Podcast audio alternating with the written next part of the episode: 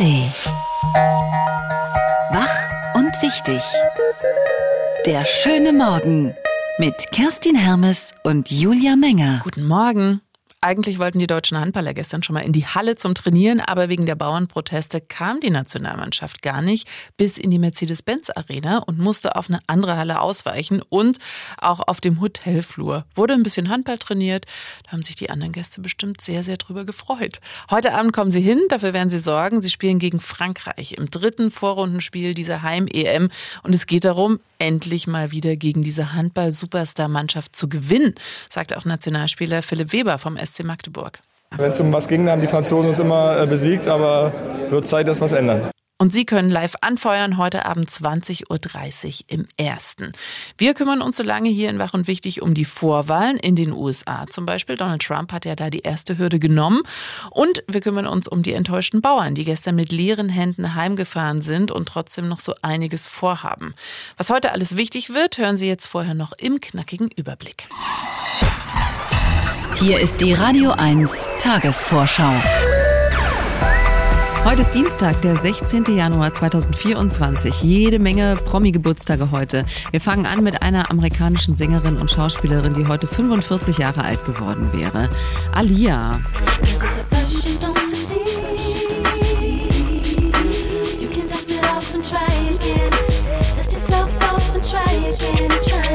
Das war 2000 ihr Durchbruch. Try Again, das Titellied des Films Romeo Must Die, in dem Alia auch die Hauptrolle gespielt hat. Kurz später ist sie bei einem Flugzeugabsturz mit nur 22 Jahren ums Leben gekommen. Noch eine Sängerin feiert heute, und zwar Sade die in den 80ern unter anderem mit Smooth Operator einen ganz eigenen Sound geprägt hat. Sade wurde vor 65 Jahren in Nigeria geboren. Wir feiern sie um kurz nach sieben mit einem schönen Quiz. Außerdem hat Model Kate Moss heute Geburtstag. Mit 16 war sie zum ersten Mal auf einem Titelbild zu sehen im Magazin The Face. Heute wird Kate Moss 50. Daran kommen Sie nicht vorbei. Mit hochkarätigen politischen Rednern beginnt das Weltwirtschaftsforum in Davos in der Schweiz. Dazu gehört heute auch der ukrainische Präsident Volodymyr Zelensky. Nach Videoansprachen in den vergangenen Jahren reist er dieses Mal persönlich an, um den mehr und mehr kriegsmüden Westen aufzurückeln. Direkt nach der Eröffnung durch WEF-Gründer Klaus Schwab steht aber erstmal eine Aus Ansprache des chinesischen Premiers Li Qiang auf dem Programm fast direkt vor ihrer Haustür. Der Berliner Senat beschäftigt sich heute unter anderem mit der privaten Beziehung des regierenden Bürgermeisters Kai Wegner und der Bildungssenatorin Katharina Günther Wünsch. Der Senat berät, inwieweit die Geschäftsordnung geändert werden muss, um Interessenskonflikte zu vermeiden. Bei Konflikten zwischen zwei Senatsverwaltungen soll künftig nicht mehr Wegner die Vermittlung übernehmen, wenn das Bildungsressort beteiligt ist, sondern einer seiner Stellvertreter. Sportlich, sportlich. Bei der Heim-EM spielt das deutsche Handballteam heute Abend in Berlin gegen die erfolgreichste Mannschaft der Welt, Rekordweltmeister und Olympiasieger Frankreich. Deutschland ist zwar schon für die Hauptrunde qualifiziert, kann sich aber mit einem Erfolg gegen das französische Star-Ensemble eine noch bessere Ausgangslage verschaffen. Ein Unentschieden würde für den Gruppensieg reichen. Und im Fernsehen ist vieles neu im RBB seit gestern. Ab 18 Uhr läuft jetzt von Montag bis Freitag anderthalb Stunden der Tag in Berlin und Brandenburg mit allen Themen, die die Region bewegen. Heute Abend meldet sich der Tag mit einem Reporter live aus Garlitz im Havelland. Dazu gibt's Nachrichten, Wetter, Sport und als Gast im Studio einen Kampfmittelbeseitiger, der regelmäßig Weltkriegsbomben in der Region entschärft. Und heute Abend holt der RBB den legendären Hörerinnen-Talk Blue Moon von Fritz ins Fernsehen. Ab 22 Uhr. Das ist Berlin. Das soziale Hilfsprojekt Young Caritas kocht heute Abend obdachlosen Menschen ein warmes Abendessen. Ab 15.30 Uhr treffen sich dazu junge Ehrenamtliche im Nachtcafé der Gemeinde Herz Jesu auf der Schönhauser Allee und kochen für rund 40 bedürftige Besucherinnen und Besucher des Nachtcafés. Es ist der Auftakt zu den sogenannten Volunteer Days, bei denen jungen ehrenamtlich bei denen junge Ehrenamtliche in der kalten Jahreszeit einen Beitrag leisten, damit sich Menschen ohne Zuhause ein bisschen besser fühlen.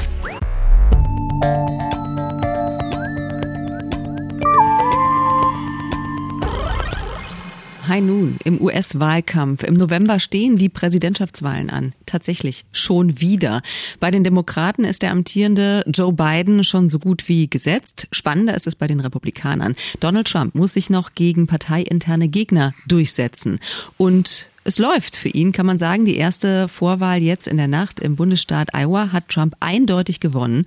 Und in seiner Dankesrede klingt er überraschend versöhnlich in Richtung der Konkurrenz. And I really think this is time now for everybody, our country to come together. We want to come together.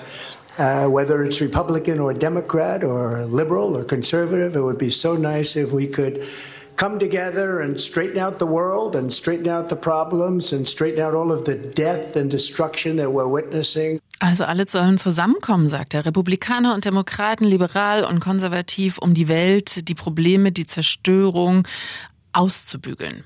Das müssen wir besprechen mit Christian Lammert, Professor für US-Politik an der FU Berlin. Good morning. Guten Morgen. Trump hat in Iowa also gewonnen mit mehr als 50 Prozent der Stimmen. Heißt, die Partei, die Republikaner stehen hinter ihm?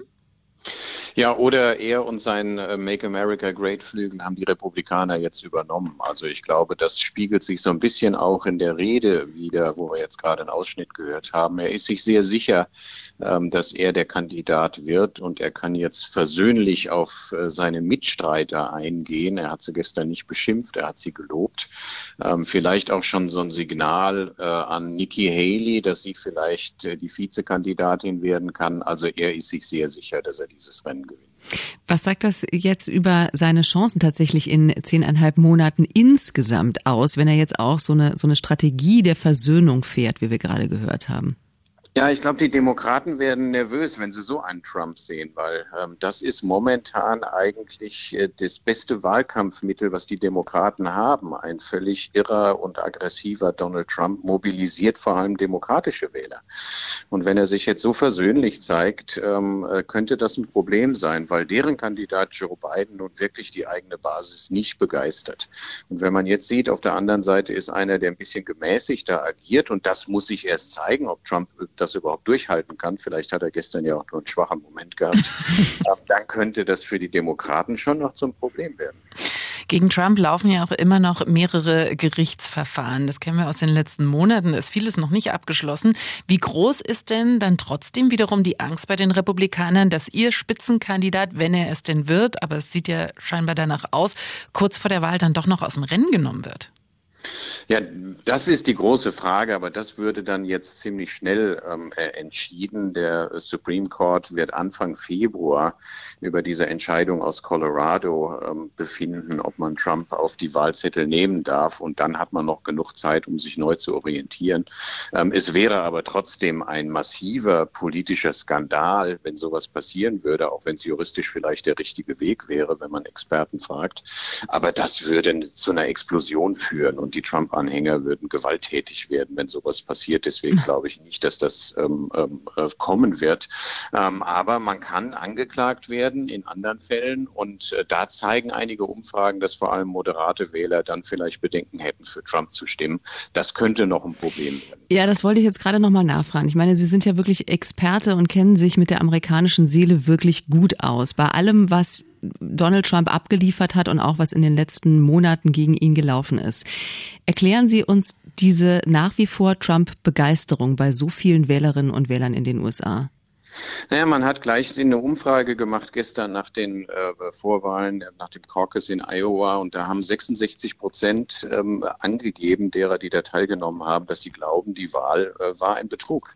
Und das ist die Welt, in der die Trump-Anhänger wirklich leben. Das wird gefüttert vom Mediensystem. Äh, die kriegen immer dieselben Botschaften, dass es eine Verschwörung gibt, dass es einen Deep State gibt, der versucht, Trump aus dem Spiel zu nehmen, dass die Gerichte gekauft, beeinflusst sind, äh, um diese diesen Retter der Nation äh, aus dem Spiel zu nehmen. Und das glauben viele Menschen. Das hat funktioniert. Die amerikanische Öffentlichkeit ist immens gespalten. Das sind schon zwei Realitäten, die sich da gegenüberstehen. Und das spielt Trump geschickt aus und davon profitiert er. Ähm, und wir haben gerade schon besprochen, oder Sie haben es schon angedeutet, Joe Biden ist nicht der stärkste Kandidat, den die Demokraten da höchstwahrscheinlich entgegensetzen. Was denken Sie denn? Wer macht denn das Rennen dann im November? Das ist völlig offen. Ähm, und das ist eben die spannende Sache, weil nach 2020 niemand gedacht hätte, dass Trump nochmal wiederkommt. Und er kommt stärker wieder. Er hat jetzt die Vorwahlen in Iowa deutlicher gewonnen als 2016. Also er hat sich jetzt wirklich hier positioniert. Ähm, aber er hat auch viele abgeschreckt. Äh, und die Frage ist, können die Demokraten und kann Joe Biden wieder so mobilisieren wie 2020? Dann kann er die Wahlen gewinnen, weil es eigentlich mehr demokratische Wähler gibt. Aber viele Wähler sind enttäuscht von Biden und kommen vielleicht nicht zu den Wahlurnen. Und dann kann Trump gewinnen. Wenn Biden alle mobilisiert oder Trump die Demokraten mobilisiert, dann wird es schwer für Trump. Das heißt, wir müssen nochmal sprechen, kurz vor der Wahl. Auf jeden Fall spätestens dann mit Christian Lammert, der Professor für US-Politik von der FU Berlin, war das hier auf Radio 1 zu den Vorwahlen im Präsidentschaftswahlkampf. Danke Ihnen. Gerne doch. Die Bauern im Zentrum der Macht. Während vor dem Brandenburger Tor Tausende bei der Großdemo ihre Wut rausgeschrien haben, haben sich Vertreter der Spitzenverbände mit den drei Fraktionschefs der Ampelkoalition getroffen, um nach Lösungen zu suchen im Streit um Agrardiesel und Subventionen. Die Kürzungen beim Agrardiesel bleiben. Das hat Finanzminister Lindner gestern nochmal klar gemacht. Die Landwirte sollen anderweitig entlastet werden. Ich kann äh, eben nicht mehr äh, finanzielle Beihilfe anbieten. Was ich anbieten kann, ist äh, mitzuwirken am Abbau von teurer Bürokratie und von hohen Auflagen, die belasten ja auch die wirtschaftliche Situation der Betriebe. Das könnte eigentlich ein guter Kompromiss sein. Mit dabei bei den Gesprächen war auch Bernhard Krüsken, der Generalsekretär des Deutschen Bauernverbandes. Guten Morgen. Schönen guten Morgen. Morgen. Also es gibt keine konkreten Ergebnisse nach dem Gespräch mit den Fraktionschefs. War es denn eins auf Augenhöhe, zumindest wie SPD-Chef Lars Klingbeil angekündigt hatte? Also fühlen Sie sich von der Politik nach den heftigen Protesten jetzt ernst genommen? Naja, wir hatten einen freundlichen Ton und äh, es war ein konstruktives Gespräch, aber wir haben uns natürlich in weiten Teilen auch über Allgemeinplätze ausgetauscht. Äh, und das kann ja nur der Anfang gewesen sein, dieses Gespräch äh, eines Verhandlungsprozesses. Ich sage es mal so, die Tür ist, sag mal, vorsichtig aufgegangen, aber natürlich sind wir noch weit entfernt von einer für die Landwirtschaft tragfähigen Lösung. Die Kürzung bei den Agrardieselsubventionen will die Bundesregierung nicht zurücknehmen. Auch die Landwirtschaft müsse ihren Sparbeitrag leisten. Das hat Finanzminister Lindner auch noch mal gesagt. Stattdessen soll es Entlastungen geben. Wir haben es gerade gehört. Bürokratieabbau zum Beispiel. Übermorgen wollen die Fraktionschefs im Bundestag einen Fahrplan für konkrete Verbesserungen vorlegen. Geht es für Sie in die richtige Richtung oder fühlen Sie sich dahin gehalten? Naja, das sind natürlich Dinge, über die wir auch schon seit Jahren und seit Dekaden diskutieren bisher ergebnislos. Also äh, jede neue Regierung äh, startet mit dem politischen Versprechen des Bürokratieabbaus und endet mit zusätzlicher Bürokratie. Das ist eine Baustelle, die wir sowieso angehen müssen.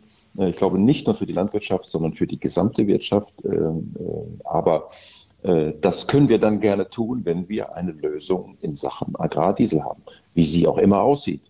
Ähm, und ähm, äh, das ist natürlich auch ein Teil des Spiels, das jetzt ähm, äh, die Bundesregierung äh, auch spielt, dass man hier versucht, sagen wir, mit Absichtsbekundungen, ähm, die aber noch nicht eingelöst sind, ein bisschen Zeit zu gewinnen. Und äh, bei allem konstruktiven Verlauf dieses Gespräches gestern, ich wiederhole das, es geht erstmal äh, nur darum, einen Anfang zu setzen und wir müssen jetzt weiter sprechen über den Agrardiesel. Ja, genau. Sie wollen ja, dass da die Kürzungen der Subventionen komplett zurückgenommen werden. Wirtschaftlich geht's aber doch der Landwirtschaft gerade ziemlich gut, hat der Bauernverband selbst im Dezember gemeldet.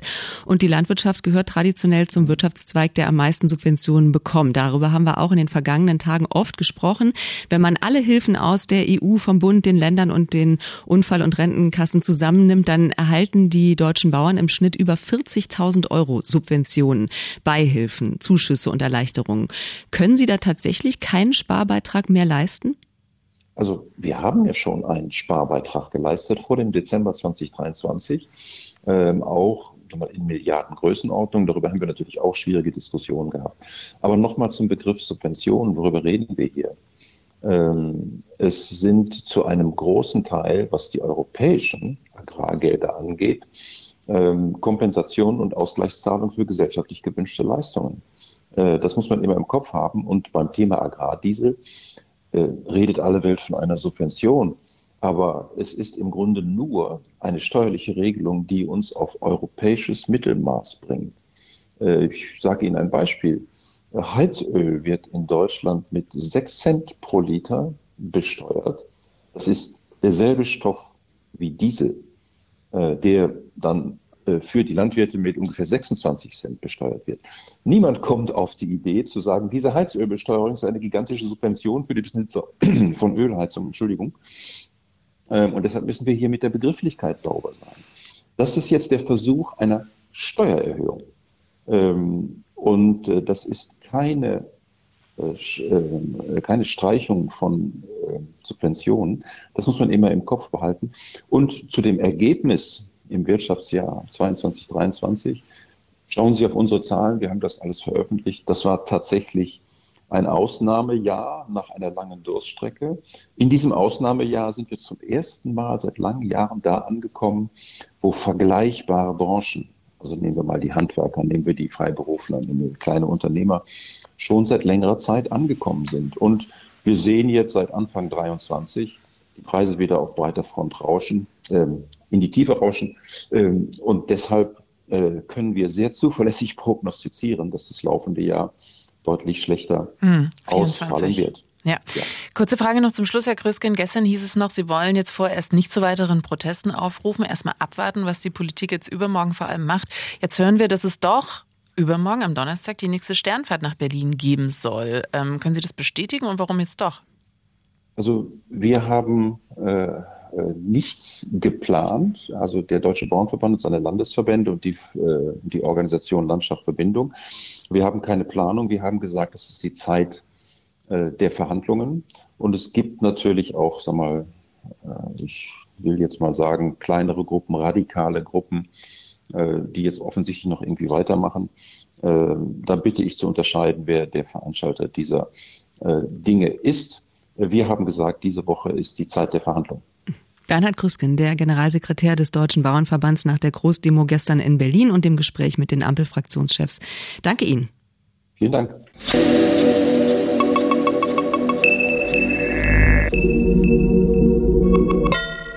Maximaler Druck. Das war die Devise der Bauernverbände vor dem gestrigen Treffen mit den der, Spitzen der Ampelfraktionen. Aber am Ende sind sie ohne Ergebnis wieder heimgefahren.